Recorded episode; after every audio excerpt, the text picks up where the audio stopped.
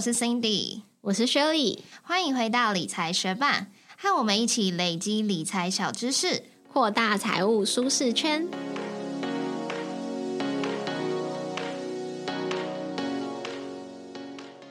你身边有月光族的朋友吗？还是你自己本身就是一位月光族呢？我们理财学办录了快两百集，从来没有一集专门讲如何存钱、存钱的方法。或许是因为我们两个从小就是蛮爱积攒的人，可以说是天生爱存钱，家人乱花钱还会念他们的那种。但是这几天有两件事情就蛮冲击我的价值观的，也让我觉得要来好好录一集有关于存钱的主题。以后如果有人想要摆脱月光族，或者是爱乱花钱，就可以直接拿节目给他听，或者是拿文字稿给他看。第一件事情就是，我有一个同事，他平常蛮大方的，虽然不是主管，但还是常常买东西请大家吃。那最近他就在办公室邀请大家吃他买的糖果，结果这个糖果居然不是因为他自己也想吃才买，他自己根本就没有要吃就买了。可是我常常听他讲他租屋处有什么问题，或者是看到他手机已经使用了很多年，已经是很旧的。机型了，我就会想说，嗯，那你为什么要乱花这个钱呢？为什么不把这个钱存起来，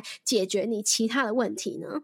第二件事情就是我哥最近买了储蓄险，我听到真的是非常惊讶，因为他以前也有买股票赚取到股息，还有有价差获利了结卖出，那他怎么会回去买储蓄险呢？毕竟储蓄险在报酬率还有资金运用的灵活度上面都不是很突出啊。但是他说，因为如果不这样，他就会把钱花掉。我想想，哦，确实，他之前买股票。获利了结卖出的时候，不止把他赚的钱花掉，连他投入的本金他都一起花掉了。所以我就觉得，OK，或许储蓄险就是最适合他的存钱方法。那如果你目前还在很容易不小心把钱花光，存不太到钱，和实在控制不了自己，只能用保险违约金来逼自己存钱之间徘徊的话，都欢迎你收听今天这集。我们会分享五个常见的存钱方法，还有我们自己的做法哦。其实我们接下来分享的这些方法，在网络上都广为流传。如果你曾经搜取过存钱方法的话，或多或少都会看过。那最后，Shirley 也会分享他自己的存钱方法哦。那我们接下来要介绍的五种存钱方法，它可以简单分类成两类。第一种就是建立存钱的规律，也就是你每天或是每周固定的存钱。而且搭配存款金额递增或是递减的规律。那第二种是分用途来管理，也就是你一开始就设定好像是投资、储蓄、零用金等等各种用途的预算，然后在你的收入进账的时候就直接把它们分账户管理，这样就实现了你收入会要先扣掉储蓄的部分，剩下来才会是你开支的这个原则。那第一个要介绍的存钱方法就是五十二周存钱法。相信大家听到这个名字，应该很可以想象它的这个存钱法就是每周每周的存钱，存满一整年。所以呢，我们。基本款的五十二周存钱法，就是按照你存款的周数，第一周存十块钱，第二周存二十块，第三周存三十块，直到第五十二周存五百二十块。那这样子基本款的五十二周存钱法，一年就可以存下一万三千七百八十元。不过大家有可能目标是比较远大一点的嘛。所以你当然可以依据你的存款目标来做一些变化，像是假设你的存款目标会是基本款的两倍，两万多块好了，那你就可以采取存基本款的两倍，第一周存二十元，第二周存四十元，直到第五十二周存一千零四十元，这样子下来，你一年就可以存下两万七千五百六十元。那如果你的目标更大一点点，一年你大概想要存下七万元左右，那这样子算下来，你大概就是要存基本款的五倍。第一周存五十元，第二周存一百元，直到第五十二周存下两千六百元，这样子一年下来，你就可以存到六万八千九百元。但是我相信。有些人应该跟我一样，就是那种喊了新年目标，可是到后半年就会意志力逐渐变薄弱的人。这样子的学伴们，你们可以采取倒吃甘蔗法。假设是基本款存钱的方式，就变成第一周存五百二十元，第二周存五百一十元，最后一周存存存存到最后一周变成存十块钱。这样子越存越轻松，就会比较适合一开始很有决心，但是后面意志力会变薄的人。那第二种存钱方式称为三六五存钱法，相信大家听到这个名称，应该可以想象这一种存钱法就是要每天存款，把存款的频率变得越高，一天一存。那他就从第一天存一块钱，第二天存两块钱，直到第三百六十五天存下三百六十五元，这样子下来一年就可以存六万六千七百九十五元。那这种三六五存钱法，当然也可以用倒吃甘蔗的方式来操作啦。第一天你就存下三百六十五元，第二天存三百六十四元，直到最后一天只需要存一块钱，当然就会让你觉得越存越轻松喽。所以上面我们提到的这两种方式，其实都是适合用来练。习建立存钱的规律。如果你手边没有那么多零钱的话，也可以在你常用的银行去开一个子账户，固定每天从主账户拨款进去哦。那第三个要介绍就是定期定额法，其实这就是最朴实无华的那种存钱方法，也就是你一开始设定好每个月要存的金额，然后固定的把钱存进去。但是如果只讲到这里，你可能想说这有什么好提的？那如果你是光靠自己主动去存钱、意志力不够坚定的人的话，这边介绍你可以搭配银行定存的零存整付功能，让银行在每个月固定的日期自动扣款，帮你把这笔钱存成同一笔定存。举例来说，在 Line Bank 上面就有这个功能，他们把它取名叫做“梦想账户”，就是你可以设定一个目标的存款金额和存期，还有你每个月的扣款日期，它就会在指定的日期帮你把主账户的资金转为梦想账户中的定存，而且目前最高利率是一点九九五趴。接下来我们要介绍三账户管理法，也就是把你的收入分配进三个不同的账户，每一个账户都有它特定的用途。第一种是日常开销账户，这个账户就是用来支付你日常生活的费用，像是伙食费、交通费、租金或者是房贷等等。那第二种账户是投资储蓄账户。这个账户就是用来长期储蓄跟投资，像是存你的退休金、你小孩的教育基金，或者是你想要买房子的头期款。那第三种账户就是紧急储蓄账户，这个账户里面的钱就是用来存你的紧急资金，像是医疗费用啊、车子的维修费用，或是你突然失业还是要维持你日常开销的费用。那网络上比较常看到的建议做法，就是在你收入进账的时候，就立刻按照比例存进这三个账户。常见的比例有三三三，也就是这三个账户平均分配。那还有另外一种比例是六三一，也就是六十趴存入你的日常开销账户，三十趴存入你的投资储蓄账户，最后的十趴存入你的紧急储蓄账户。虽然这三账户的存钱法很干脆又很简单，但如果你突然要去旅游，或者是你有比较高额的消费，就很容易去使用到你的日常开销账户来去花掉这些费用。毕竟这些费用也不适合从投资储蓄账户或者是紧急储蓄账户来提取，所以也有分成更多账户的存钱法，就是六罐子理财法。六罐子理财法，它是有钱人和你想的不一样。作者哈弗艾克提出了理财策略。那这个方法就是把你的收入分成六个不同的罐子或者是账户，每一个罐子或账户都有它特定的用途。第一个罐子是娱乐罐，它占了你收入的十趴，它就是用来做娱乐或者是休闲活动的资金，像是你想要看电影或者是你想去旅游，就可以从娱乐罐里面去花费。那第二个罐子是财务自由罐，它一样占了你收入的十趴，它是用来做长期储蓄跟投资的，像是你的退休金或是买房基金，就会存到这个财务自由罐。那第三个罐子是储备大笔消费罐，它一样占了你收入的十趴，这是为了储存你未来大笔的消费。像是你未来想要买新车，或者是你想要买大型的家电，就是要用这个储备大笔消费罐来支出。第四个罐子是教育罐，它占了你收入的十趴，它就是用来做自我提升的基金。像是你可能想要买书充实自己，你想要去参加课程或是参加研讨会等等，那这样子的费用就可以从教育罐来支出。第五个罐子是生活必需品罐，它会占了你收入的五十趴，这就是用来支付你日常生活的费用，像是你的伙食费啊、你的租金、你的水电瓦斯费跟交通费等等，就可以从生活必需品罐里面来支出。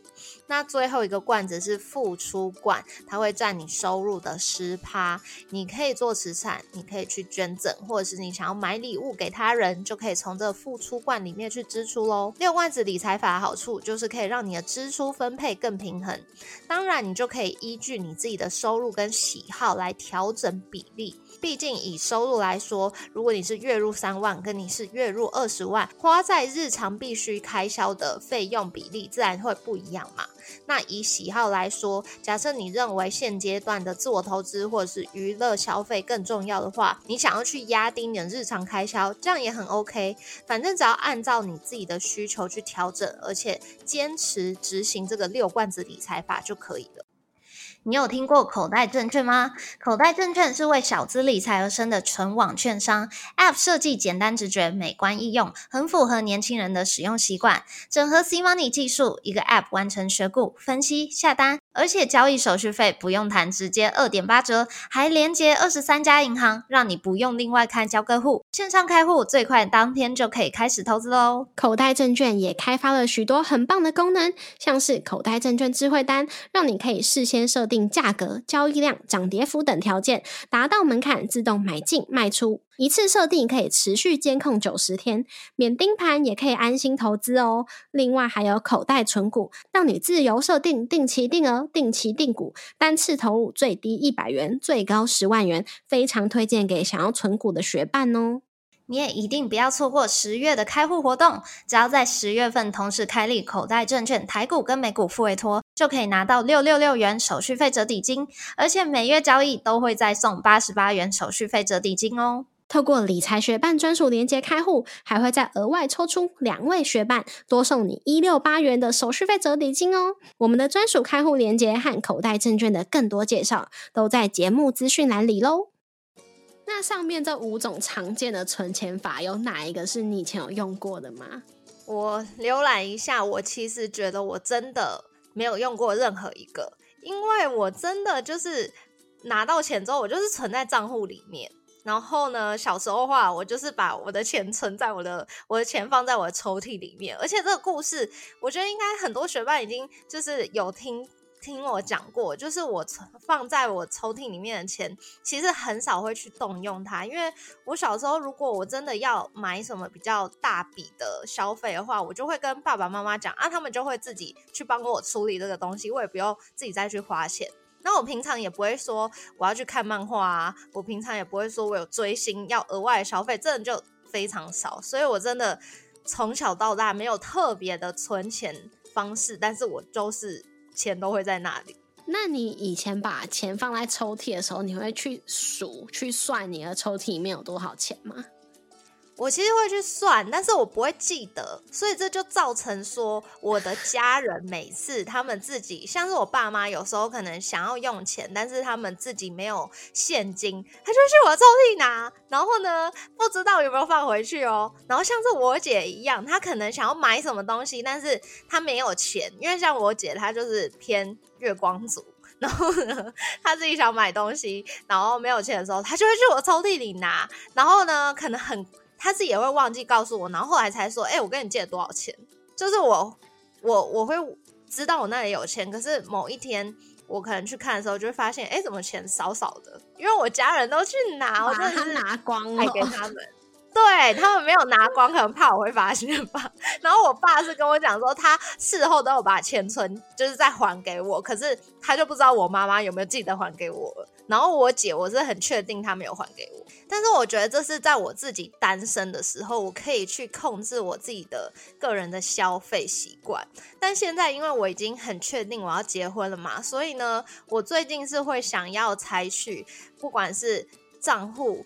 呃管理法，或者是刚刚说的六罐子法，反正就是把一些支出分成不同账户来去处理。这样子，我觉得我们的家庭的消费的预算可以比较好掌控一点。所以这是我最近会想做的事情，因为我觉得毕竟单身跟有。家庭支出的那个开销会不一样，然后为了避免争议，谁付的多，谁付的少，或者是说到底我们花了多少钱，会不会都没有人知道？因为可能有时候刷你的卡，有时候刷我的卡，这样子都不知道说每个月我们到底花多少钱。所以最近我会想要尝试，就是分账户这样管理。那我自己掌握我的存钱状况的方式，其实单身和婚后都差不多，只是婚后当然有了两个人的收入跟两个人的支出，算起来会比较复杂。但是整体来说，步骤大概都是：我会先了解自己的日常必要开支，然后会用 Excel 或者是 Google 的试算表列出每个月的收入，还有各类的支出金额，计算出目前的。收入减掉支出之后，大概会有多少的余额？就是我可以存下来的金额。那接下来我就会拉试算表，看看按照这个存钱速度的话，未来的几年我会存到多少钱？那在假设大部分的储蓄都有拿去投资的话，就会再加上投资报酬率，去看看这个资产累积的速度会有怎样的变化。那接下来我们就分步骤举例来讲，让大家会更清楚。那第一个步骤就是要整理自己的收入和支出嘛。这边要特别提醒的是，有些费用它不会每个月都出现，但是它一出现就是一大笔，所以在做推估的时候就要先摊提算进去。假设你知道你的重所税一年要缴一万二的话。你在做这个计算的时候，就可以用每个月一千的方式记录上去。那如果你是三年想换一次手机，也可以把手机的费用除以三十六个月计算上去。另外啊，像是红包、保险这些费用，也是可以透过这样子摊提的方式来记录，避免每个月的收支大起大落的状况。也提醒自己必须要预备这些花费，免得到时候甚至是需要去动用到长期储蓄的资金。那假设有个在台北工作的。租屋主他的每个月收入加起来是五万五好了，那他支出的项目可能有房租、校清费、保险、交通费、伙食、社交送礼、三 C 娱乐、上课进修。电信费、网络费、水电瓦斯、生活杂支，还有像是重所税这些费用的摊提嘛。那这样子加起来，我们有帮他估了一个合理的数字。那加起来，他每个月的支出是四万一千九百九十八元。如果学伴想看这些项目的细项金额的话，可以到我们的部落格文字稿去查看。那他每个月五万五，再扣掉他的支出之后，月存金额是。一万三千零二元，这样推估下来，他每年可以存的钱就是十五万六千零二十四元。那算出他每年可以存到多少钱的话，就可以把试算表往下拉，来推估看看，按照这个存钱速度，接下来还可以存到多少钱嘛？那假设他所有的存款都是以现金的方式，完全不会滋生利息的话，他大约在第五年可以存到七十八万零。一百二十元，大概在第七年的时候，存款可以破百，来到一百零九万两千一百六十八元。那如果他不是把钱全部用现金的方式存放，他是用定存，假设定存利息有一点五趴的话，同样是第七年，他存下来的钱当然就变得更多了嘛，那就会来到一百一十万零八千。那就会来到一百一十万八千多元哦。那假设他有从事一些投资，投资报酬率是四趴，一样是第七年的时候，他所存下来钱大约可以再多三万元哦，会来到一百一十三万五千多元。那假设他的投资报酬率多了一趴，是五趴的话，那在一样是第七年的时候，它就可以存到一百一十四万六千多元哦。那我们拉出这个试算表，当然并不是要让自己自嗨，想说哦，我以后可以存到好多钱哦，这样子而已，而是要检视按照这个速度存钱，是不是能够达成你的财务目标。如果没有顺利达成，那就要制定改善的策略。像是我以前没有买房子的计划的时候，我就会用这个表计算自己大概什么时候可以存到目标的退休金。那如果一看觉得哇，也太久了吧，就会检讨是要缩减开支还是要增加收入。那因为我本来就算。但是消费比较节制的人嘛，所以通常是把目标放在增加收入为主。像我这次在准备这集节目的时候，就有翻到我某一年的记录试算表，上面就有写增加收入十趴，透过加薪或换工作。虽然现在一看就觉得哇，以前的目标也太小了吧。如果是现在要加薪或者是换工作，都会想要再得到更大幅度的调整。那如果学伴对于怎么样提升自己的加薪幅度有兴趣的话，推荐你们可以看看《零规则》这本书哦。好，回归正题，那我现在已经结婚买房了。也有跟大家说，未来希望可以换三房，所以除了把我们夫妻两人的收入和支出都记录进去以外，我就会抓一个头期款的金额作为目标，来算看看多久之后可以达到。那也会从我们每个月的收支余额来评估，我们还有多少的还款能力，能够负担多少的房贷。那如果结果不如预期的话，当然就是要抓老公一起来努力喽。这个方法就推荐给有在存钱，这个方法就推荐给有在存钱，但是不确定自己存的钱够不够的学伴来使用哦。谢谢你在忙碌的生活中愿意播出时间来和我们一起学习，在这边也再次邀请你在 Apple Podcast 和 Spotify 上面帮我们打新留言，让这个节目被更多人听见。同时，也欢迎你到 Instagram 搜寻理财学伴，找到我们来跟我们聊一聊。如果你也愿意支持我们，继续把理财学伴做得更好，也欢迎你分享理财学伴给身边也想一起学习投资理财的朋友哦。我们的网站上也有文字版的整理，如果想要收藏或是回顾，也欢迎你上去看看。网址是 moneymate 点 space。拼法是 M O N E Y M A T E 点 S P A C E，也可以从节目的简介中找到网址哦。理财学伴，我们下次见，拜。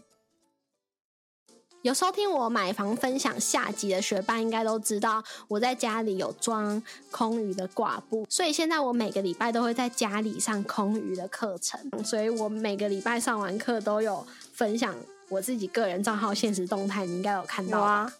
对啊，然后这礼拜的动作蛮喜欢的，就是一个倒挂的，反正那张照片拍起来我就觉得蛮好看的。可是上去的路真的超级艰辛的，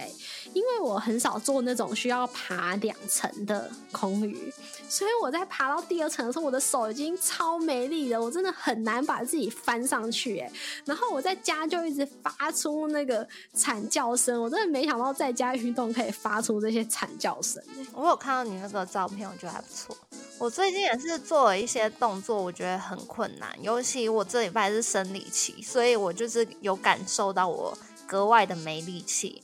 然后呢，我们也是呃，反正就是有一个呃，但是我讲出来好像学霸们不一定会知道，反正就是有一个呃反截肢腿的动作。那反截肢腿动作一开始就是，如果你不是柔软度很好的人，就不会那么的好上手。然后我其实也不是，但是之前就是有稍微练习过，所以就觉得还可以。可是那一天我们做的是已经在挂布上有一些前置动作之后，已经自己悬在空中了，然后还要再做这个反截肢腿的动作的时候，就格外的艰辛，因为我们还必须要用腰的力量把自己转到某个角度。所以呢，我的腰回去，因为那一天我就是生理期来，所以没力，我就根本只有练习一边而已。然后练习的也不是说非常顺畅，虽然最后一次我有成功，但是我隔天呢就发现说，哦，我的左腰好酸，然后右腰完全没感觉。主要就是因为我我们要把自己转到某个角度的时候，就是会需要用核心力量，所以我左腰就超酸。空余真的需要很多核心的力量，然后因为我的空余老师也是我的同事，所以他之前在公司就说：“哎，你中午要不要去健身房？” 哦，因为他觉得我肌力太废。应该是因为我自己是去爬山，爬完玉山之后，我回来就是整个腿力气差超多的。因为我们暖身的时候，其实会呃拉拉筋，拉完筋之后会稍微做一点肌力的训练，然后有一个。部分就是要把布缠在腿上，然后腿往后踢。那如果你的腿力气不够的话，你就没办法踢直，你就只能弯的。然后呢，我爬完山隔好像两周回来的时候，老师就惊呼我那个动作居然可以踢直了。然后也是因为他惊呼，我也自己才惊觉，因为我之前就有觉得我脚真的没力气把它踢直，然后现在就是很轻松把它踢直。我就觉得爬山真的很训练到腿的力量。中场休息，广告一下，学班们，你们现在钱都存在哪里呢？推荐你远东银行的 Banky 数位账户，只要透过我们的邀请连接开立 Banky 数位账户，就可以享有六个月五万以内活存利率二点六趴。后续邀请其他好友开户 Banky，二点六趴活存高利率就可以再延长哦。那超过五万块的部分呢？Banky 大方提供活存利率一点三一趴无上限，不需要完成任务就可以享有哦不管是小资族还是资金大户，都很适合来一个远东 Banky 数位账户，跨行转账、提款，还有每个月各六次免手续费哦。我们的推荐码和推荐链接都在节目资讯栏里喽。